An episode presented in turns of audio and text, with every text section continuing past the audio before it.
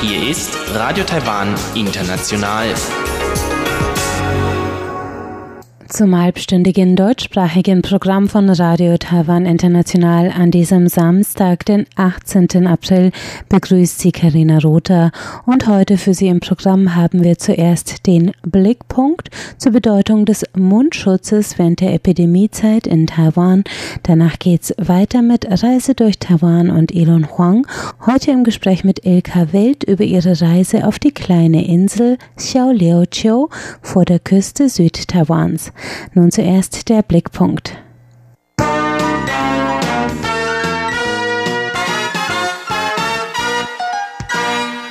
In Taiwan sind sie zum Symbol dieser Epidemie geworden und zu einem Zeichen der erfolgreichen Corona-Prävention. Die Rede ist von Gesichtsmasken. Sie spielen eine zunehmende Rolle in der Wahrnehmung Taiwans im Ausland, aber auch im Inland kommt dem Mundschutz viel Aufmerksamkeit zu. Grund genug, einmal einen Blick auf das gefragte Medizinprodukt zu werfen. Digitalministerin Audrey Tang zeigt auf einem Facebook-Video, wie man einen getragenen Mundschutz durch Dampf aus dem Reiskocher wieder neu aussehen lässt. Ihr Video hat sie in diversen Fremdsprachen, darunter auch Deutsch, aufgenommen.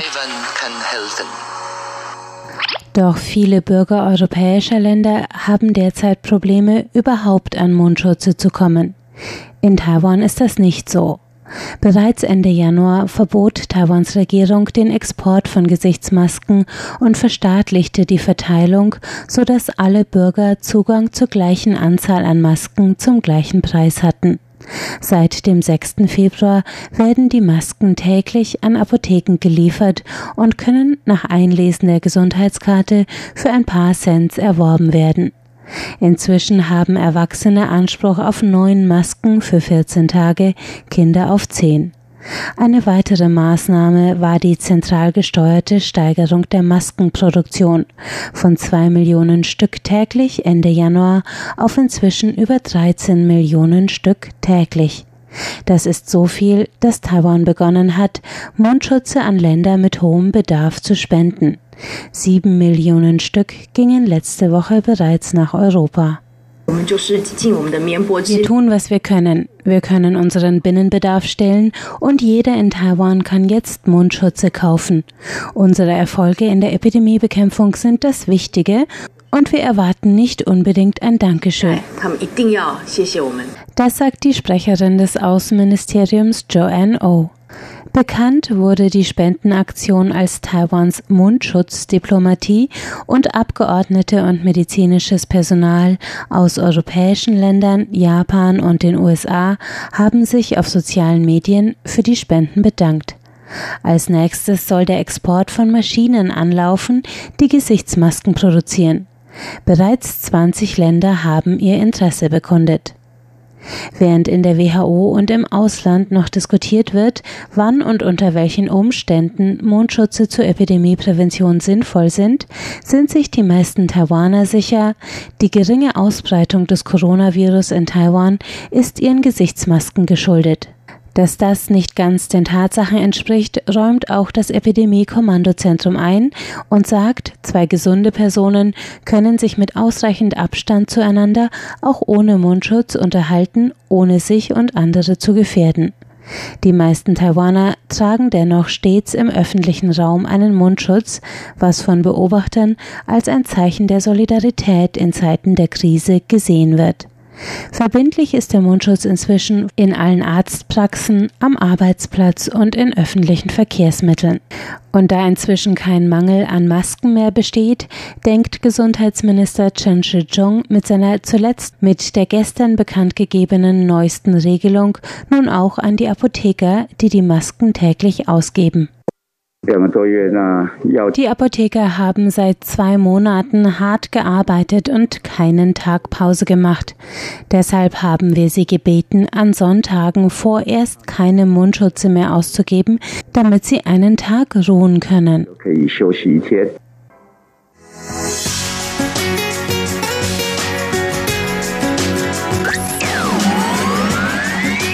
Radio Taiwan, international aus Taipeh.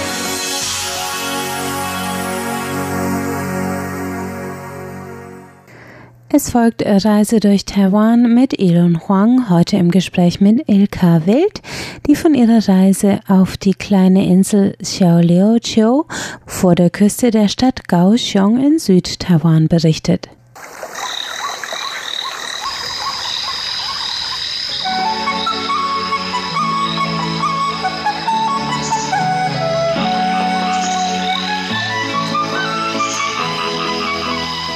Radio Taiwan International. Reise durch Taiwan.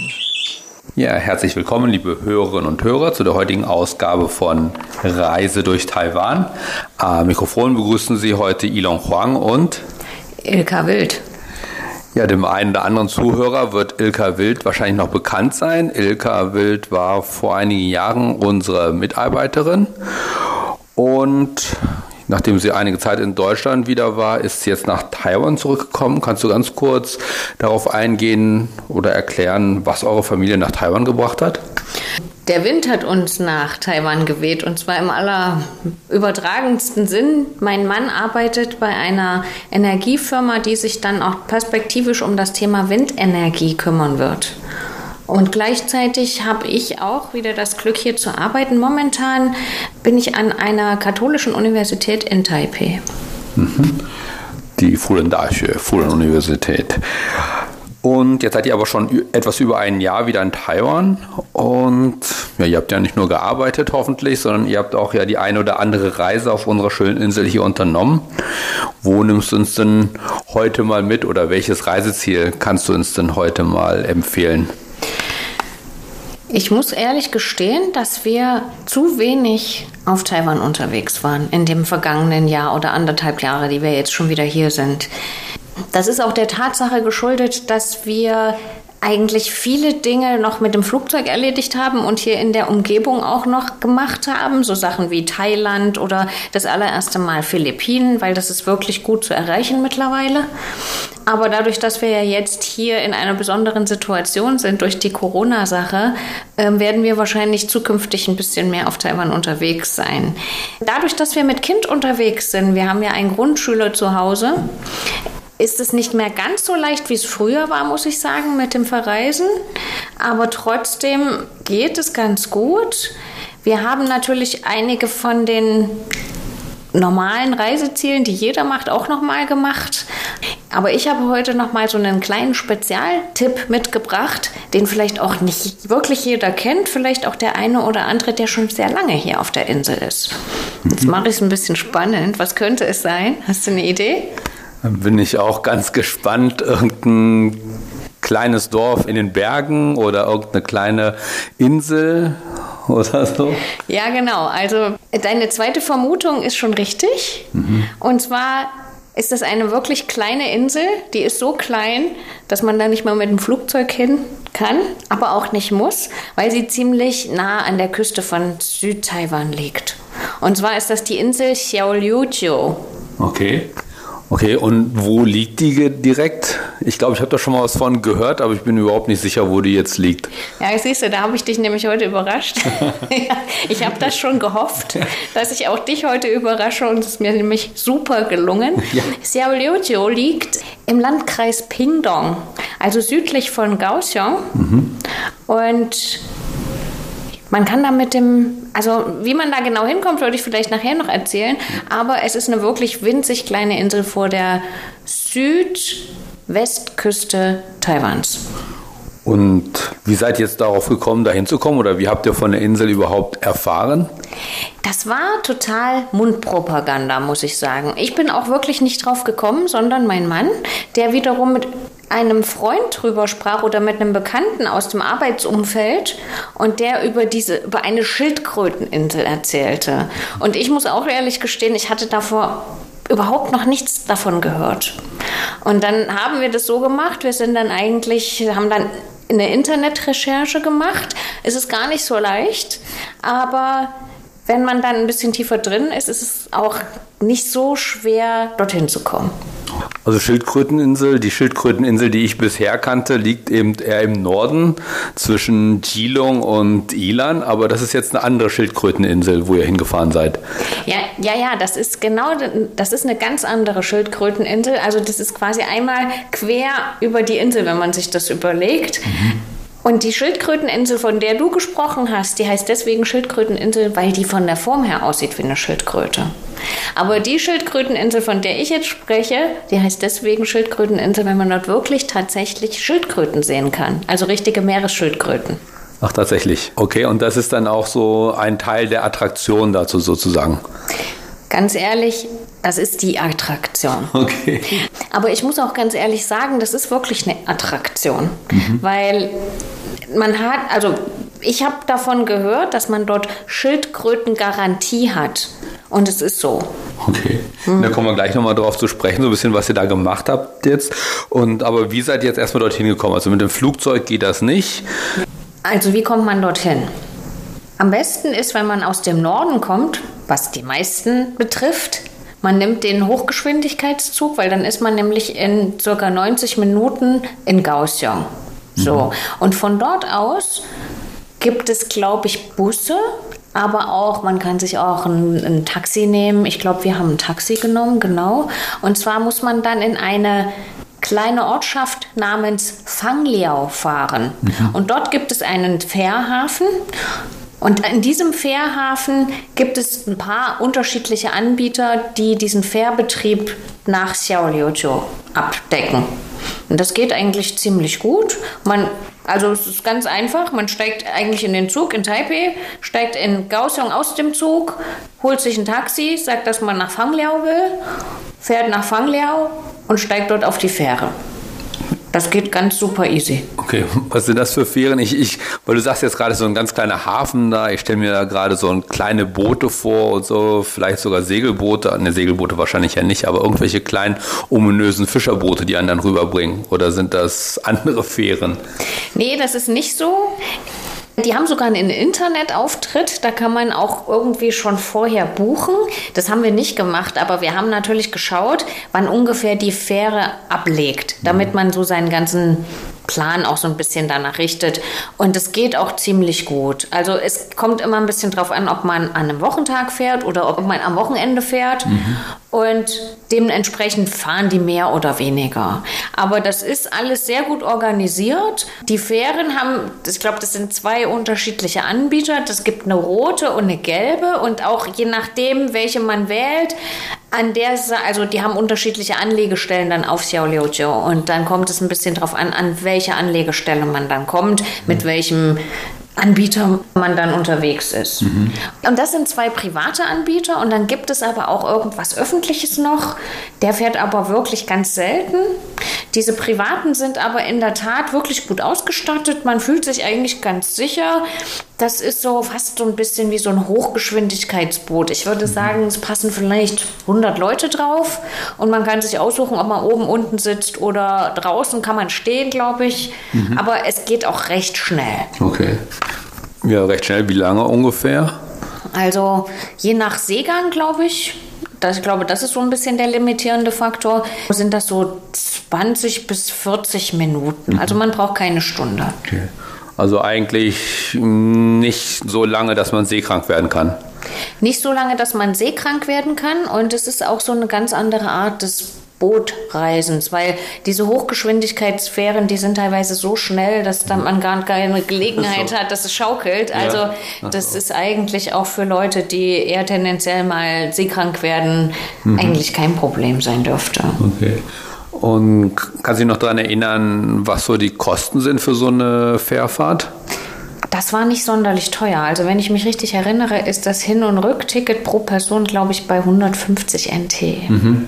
Also es ist wirklich nicht teuer. Mhm. Ne? Okay.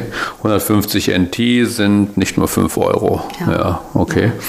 Aber ich bin mir nicht hundertprozentig mhm. sicher. Aber es ja, ist ungefähr in diesem Fall, Bereich. Ja, mhm. es ist, glaube ich, unter 10 Euro für, für die Fährverbindung, ja. Okay. Gut, dann seid ihr also mit der Fähre dann an einem der Punkte angelandet und wie seid ihr dann untergekommen dort? Ihr habt da nicht nur einen Tag verbracht, sondern ihr habt da ein Wochenende verbracht oder so? Wir haben zum Glück kein Wochenende verbracht, sondern wir hatten irgendwie das Glück, dass wir, ich glaube, wir sind in den Herbstferien gefahren, ja, richtig, und hatten zwei Wochentage dabei. Ich glaube, mhm. wir sind am Donnerstag los und am Samstag zurück. Ah, okay. Mhm. Und wo seid ihr denn untergekommen? Auf Xiaoliujiu gibt es keine großen Hotels, sondern eigentlich mehr solche Bed and Breakfast Hotels. Mhm.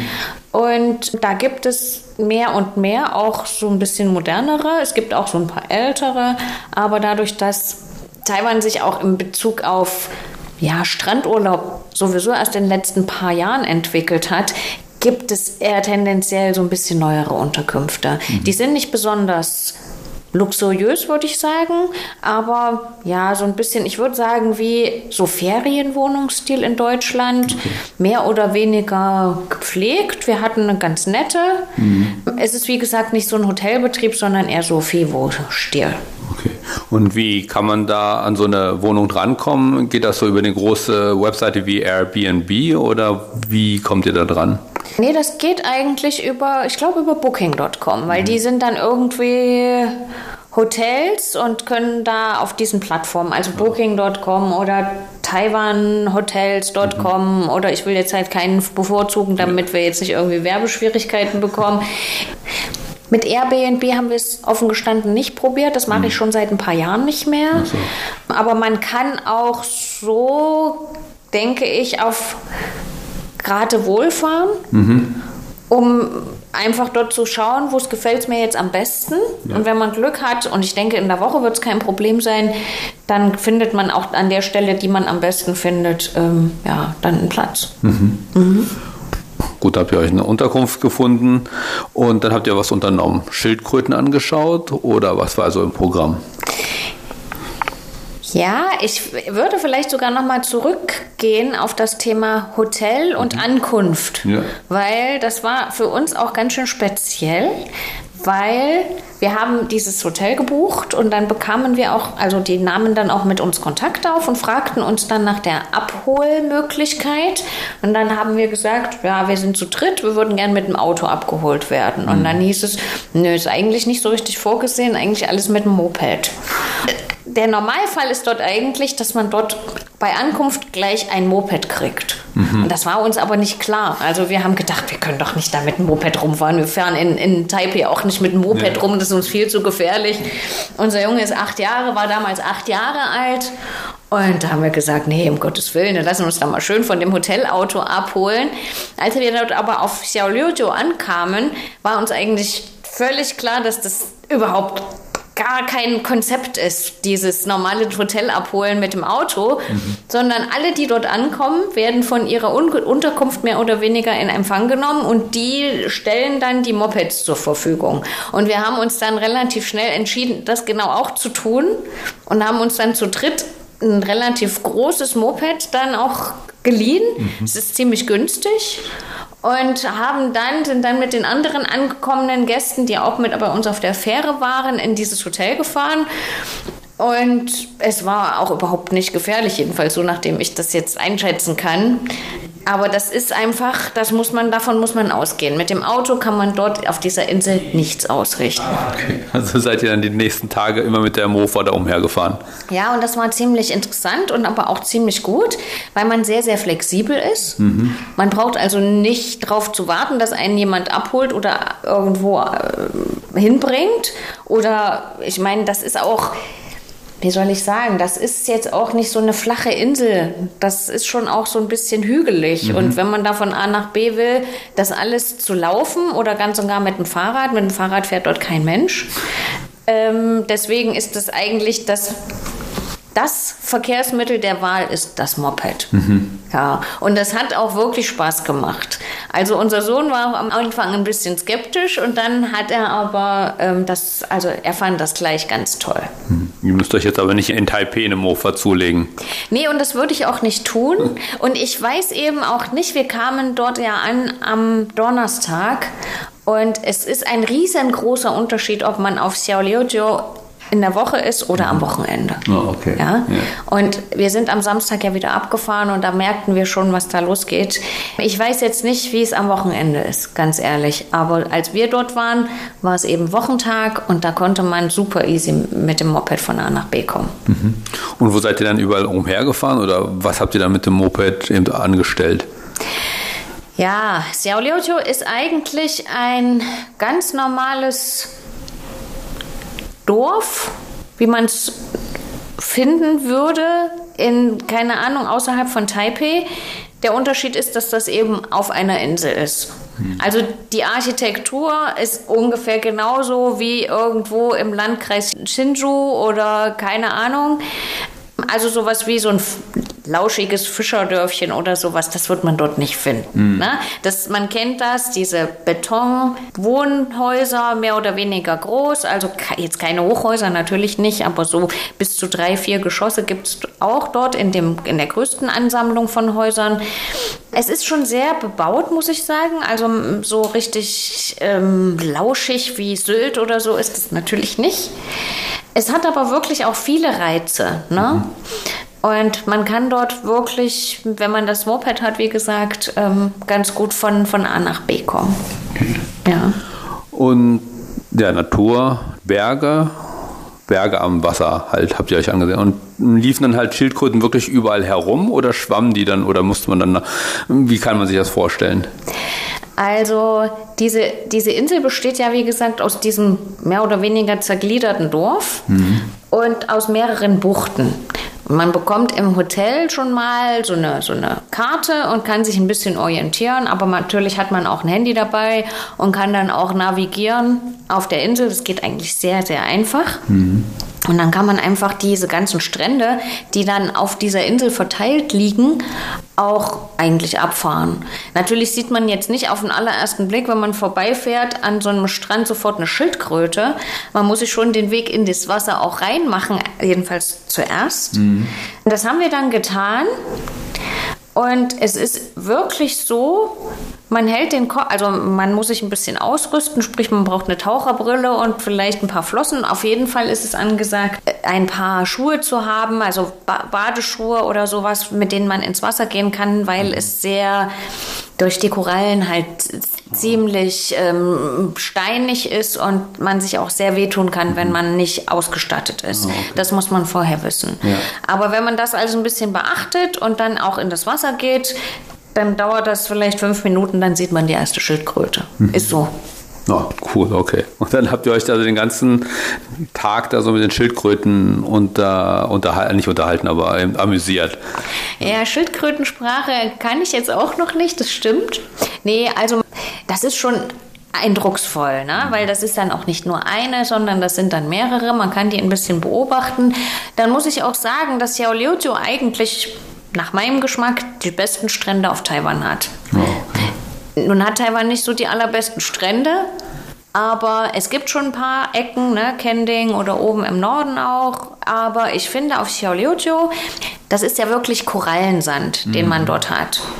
Und mit dem hat man einen ganz anderen Sand, also das sind ganz helle Strände und es sind auch ein paar Palmen da. Also es ist schon eher so der tropische Strand, den sich so der so auch vorstellt, Genau, den sich so der deutsche Urlauber so erträumt. Und wie gesagt, in der Woche ist dort auch nicht so viel los, sodass das auch ein bisschen einsam ist in der Regel. Also das ist wirklich schön, man kann dort gut schwimmen, die Wasserqualität ist echt top. Und Und Temperatur, Wassertemperatur, ist auch angenehm, oder? ja, also wir waren im Herbst. Im Herbst ist natürlich so, da ist es vom Sommer noch sehr warm. Und wir waren im Oktober, Ende Oktober aber, und da war es noch ziemlich warm und auch die Luft war noch warm und eben das Wasser auf jeden Fall. Kann man also auf jeden Fall baden. Okay. Das Meer ist ein bisschen rau manchmal, da muss man ein bisschen aufpassen, aber es gibt auch Stellen, da ist es eigentlich kein Problem. okay. Und ja, ihr habt das sicherlich das ein oder äh, andere Mal zu Abend gegessen dort. Äh, Hat man gemerkt, dass man eben auf einer Insel war von den Speisen her?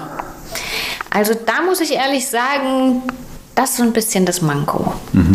Also die Insel ist schön, ist hübsch, es gibt Natur, man kann gut hin und her fahren, die Strände sind toll und das mit den Tieren, das ist auch gerade, wenn man mit Kindern unterwegs ist, natürlich nicht zu toppen. Ne? Aber am Abend, gerade in der Woche, wenn man was zu essen sucht, ist nicht so leicht. Wir hatten wirklich ein bisschen Schwierigkeiten, ein netteres Restaurant zu finden, wo es dann auch geschmeckt hat oder was überhaupt offen war, mhm. weil natürlich stellen sich die Leute dort auch darauf ein, dass der Touristenanstrom eben eher am Wochenende da ah, ist. Okay. Ne? Donnerstagabend hatten wir ziemliche Schwierigkeiten, überhaupt was zu finden. Okay. Mhm. 7-Eleven war dann die Aus der Ausweg, oder? Das wäre der Ausweg gewesen, aber wir haben Gott sei Dank dann doch noch so ein relativ traditionelles chinesisches Restaurant ge gefunden. Mhm. Und am Freitagabend dann auch ein Thai-Restaurant. Das war auch ziemlich neu. Das mhm. hat der Betreiber wahrscheinlich erst kurz aufgemacht. Und das war dann aber auch super voll. Oh, okay. Ja, also es ist dann auch nicht so, dass dass die Leute nicht annehmen würden, wenn was Neues da ist. Im Gegenteil. Mhm. Ja. Also da könnte man schon noch das eine oder andere machen. Das kann man sich ja in meinem Hinterkopf bewahren, wenn man in Rente geht oder so oder früher in Rente gehen will und dann ein deutsches Restaurant aufmacht. Wir üben schon mal. ja, aber vielleicht ein italienisches Restaurant oder ein griechisches. Ich denke mir schon, dass man dort auch ein bisschen Seafood bekommen kann, also mhm. Meeresfrüchte. Ich habe keinen richtigen Fischerhafen gesehen. Ich, okay. Es sind natürlich ein paar Fischerboote da, die dort rumliegen. Mhm. Aber so einen richtigen Fischmarkt und so, das haben wir auch nicht gesehen. Aber ich denke mal, wenn man dort vor Ort ist und so, dann gibt es da mit Sicherheit Möglichkeiten. Ja, das, das ist so ein bisschen, also wenn man da eine Woche ist, denke ich, da wird es schon eng. Da ähm, muss man vielleicht sogar mit einem gefüllten Einkaufskorb kommen und dann vielleicht wirklich so eine richtige Ferienwohnung suchen mit Kochmöglichkeit, mhm. was ich mir denken könnte, was es auch gibt, ja. dass man sich dort selbst versorgen kann. Oh, okay. Mhm. Das könnt ihr beim nächsten Mal ausprobieren, wenn ihr euch länger da, wenn ihr euch da länger aufhaltet. Was würdest du sagen, warum würdest du das als oder würdest du es als Reiseort empfehlen? Ja, auf jeden Fall man muss natürlich diese Vorzüge, die die Insel bietet, auch mögen. Ja, mhm. also sowas, wenn man Angst vor Tieren hat, ist es natürlich nicht die richtige Wahl. Ja, wenn man nicht gerne ins Wasser geht, natürlich auch nicht. Mhm. Wer aber gerne ein bisschen Beach-Feeling haben möchte, plus so ein bisschen ja, Abenteuer mit den Tieren, auch das mit diesem Moped, das fand ich wirklich eine ganz nette Sache. Interessant, ich glaube, das habe ich noch gar nicht gesagt, wie klein die Insel wirklich ist, sieht man daran, wie schnell man mit dem Moped um die Insel gefahren ist. Also man schafft es locker in 20 Minuten einmal um die Insel zu kommen mit einem Kaffeestopp. Okay, tatsächlich. Okay, das ist extrem klein. Ja, also dass man auch mal so ein bisschen eine Idee hat, wie klein diese Insel mhm. wirklich ist. Oh, okay. Ja. Und ich denke mir, dass wenn man am Samstag dort anreist mit den vielen, vielen, vielen anderen taiwanischen Touristen, dann denke ich mir, dass die Insel so ein bisschen nach unten sagt, weil es einfach so viele sind. Also die kamen uns ja alle entgegen, als wir von der Insel gingen am Samstag. Mhm. Und da habe ich eine Idee, was da am Samstagabend los ist. Ja. Also das muss man auch vorne wissen.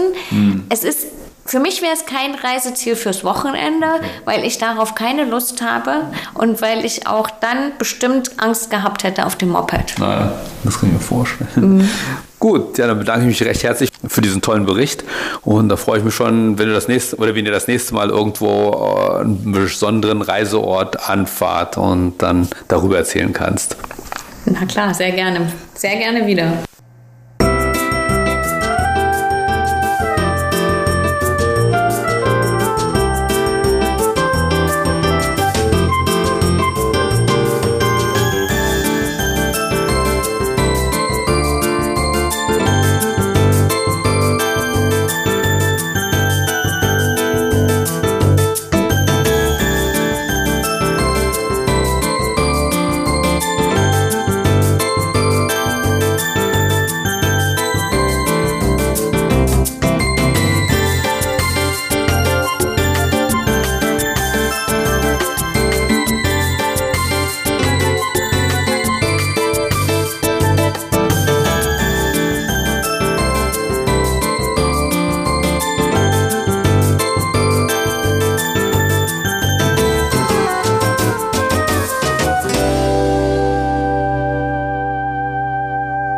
Das war's für heute von Radio Taiwan International.